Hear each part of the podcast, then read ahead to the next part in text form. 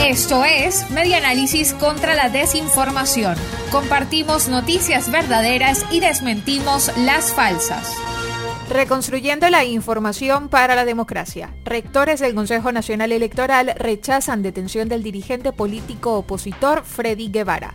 Enrique Márquez y Roberto Picón, rectores del Consejo Nacional Electoral, coincidieron en que la detención de Freddy Guevara afecta la jornada de diálogo planteada entre la oposición y el oficialismo para el mes de agosto en México, según reseña laverdad.com.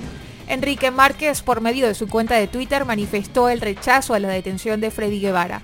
Indicó que en momentos donde el país intenta construir caminos de diálogo y entendimiento es una pésima señal. La democracia no solo se construye con elecciones, sino en el respeto constante de los derechos ciudadanos, expuso. Picón calificó la medida como antinegociación en un mensaje difundido a través de Twitter.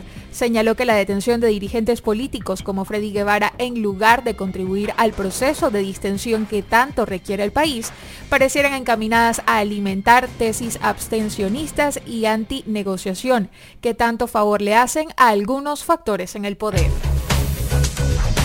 Esto fue Media Análisis contra la Desinformación.